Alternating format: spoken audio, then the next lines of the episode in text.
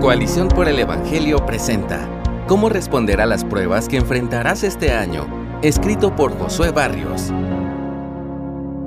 Cree en Jesús y todos tus problemas se solucionarán. Él quiere para ti tu mejor vida ahora mismo.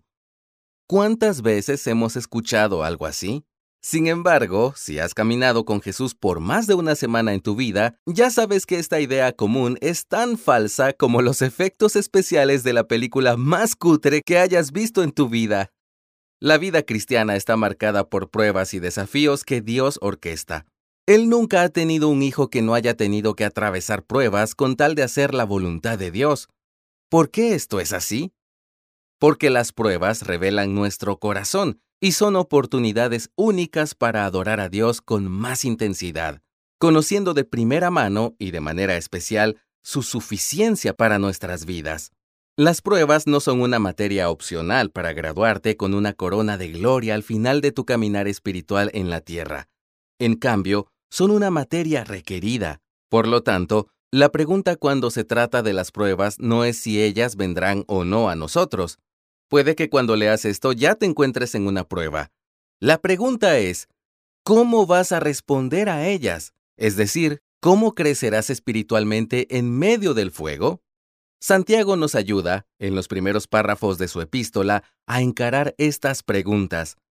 Estas son tres maneras inseparables en que somos llamados a responder a las pruebas. Número 1. Responde a la prueba con gozo. Una de las grandes paradojas de la vida cristiana es que las pruebas deben ser motivos de gozo para nosotros. Esto es así por lo que Dios está haciendo en nosotros por medio de ellas. Él nos está llevando hacia la madurez espiritual. Santiago 1 del 2 al 4 dice, Tengan por sumo gozo, hermanos míos, cuando se hallen en diversas pruebas, sabiendo que la prueba de su fe produce paciencia, y que la paciencia tenga su perfecto resultado para que sean perfectos y completos, sin que nada les falte. El Dios que orquesta tus pruebas tiene un propósito bueno para ellas. Ellas son un gimnasio para nuestra fe, exponen nuestra debilidad y nos llevan a sacar fuerzas en Dios. Entonces el músculo de nuestra fe se hace más fuerte y aprendemos a ser más pacientes y a estar más gozosos en el Dios que nos ama. Desperdiciamos nuestras pruebas cuando no las vemos como una bendición de parte del Dios que sabe qué es lo mejor para nosotros. Número 2. Responde a la prueba pidiendo sabiduría.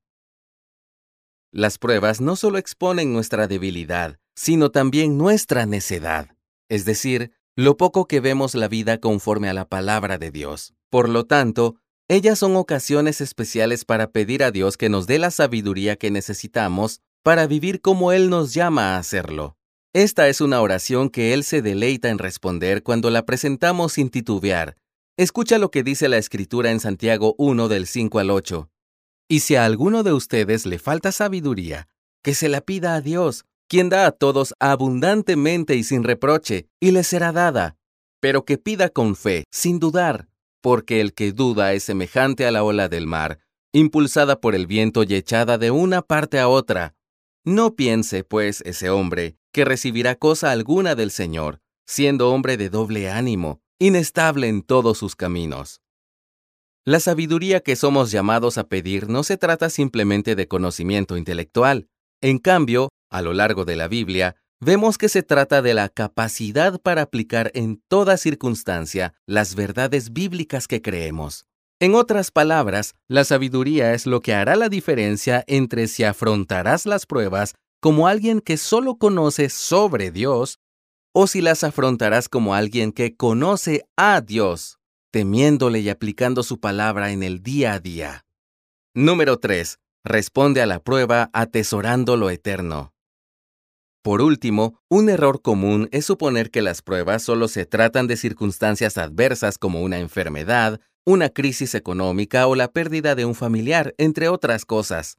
Santiago confronta esta idea al mostrarnos que cuando habla de pruebas, también se refiere a momentos de prosperidad y aparente éxito. Cada circunstancia en tu vida, adversa o favorable, sacará a relucir en cierta medida lo que hay en tu corazón y te llevará a crecer hacia una dirección. ¿Vas a crecer en sabiduría y humildad delante de Dios o vas a seguir cultivando tu orgullo y necedad? Por eso Santiago dice a continuación, en los versos 9 al 11 del capítulo 1 de su carta, pero que el hermano de condición humilde se gloríe en su alta posición, y el rico en su humillación, pues él pasará como la flor de la hierba, porque el sol sale con calor abrasador y seca la hierba, y su flor se cae, y la hermosura de su apariencia perece. Así también se marchitará el rico en medio de sus empresas. Cuando estás en crisis económica, puedes escoger afanarte en ella e idolatrar el dinero creyendo que esa es tu mayor necesidad. De esa manera puedes olvidar a Dios y la posición que tienes delante de Él en Cristo. O puedes escoger gloriarte más en Dios al experimentar cómo Él es suficiente para ti. Por otro lado, cuando estás bien económicamente, puedes llenarte de orgullo y olvidar a Dios, y creerte suficiente por ti mismo o poner tu seguridad en las riquezas, o, en cambio, puedes gloriarte en tu humillación, es decir, puedes reconocer lo pasajero que eres por ti mismo y ser humilde ante Dios por todo lo que Él te ha dado. El punto es que frente a cada circunstancia, tenemos una decisión por tomar, crecer en sabiduría y humildad o crecer en la dirección opuesta. Toda prueba tiene el fin de que podamos crecer en nuestro amor al Señor. Por lo tanto, es una oportunidad para poner nuestros ojos en lo eterno por encima de lo pasajero, pues nuestra mayor riqueza no está en esta vida. En Cristo tenemos una posición alta que nunca cambia, a diferencia de nuestras circunstancias que vienen y van. Solo en Jesús, por medio de su obra salvadora por nosotros, hemos sido reconciliados con Dios y somos su pueblo para siempre. Esto siempre es suficiente. Respondemos a las pruebas con sabiduría cuando atesoramos lo eterno. ¿Cómo responderás a tus pruebas este nuevo año? Dios es un Dios que prueba a su pueblo, como vemos a lo largo de la Biblia. No lo hace para que fallemos o porque Él necesita saber qué hay en nuestros corazones. Al contrario, es para que nosotros podamos reconocer la suficiencia de Dios, testificar de su bondad, ver mejor qué hay en nuestros corazones, cuáles son nuestros pecados y en qué cosas buenas hemos crecido, y entonces traer todo eso delante de Dios. Así creceremos en nuestro amor por Él y avanzaremos hacia la madurez. Por lo tanto, ¿cómo responderás a tus pruebas este nuevo año?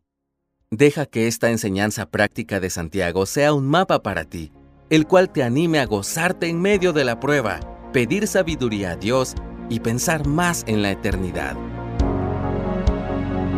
Gracias por escucharnos. Si deseas más recursos como este, visita coaliciónporelevangelio.org.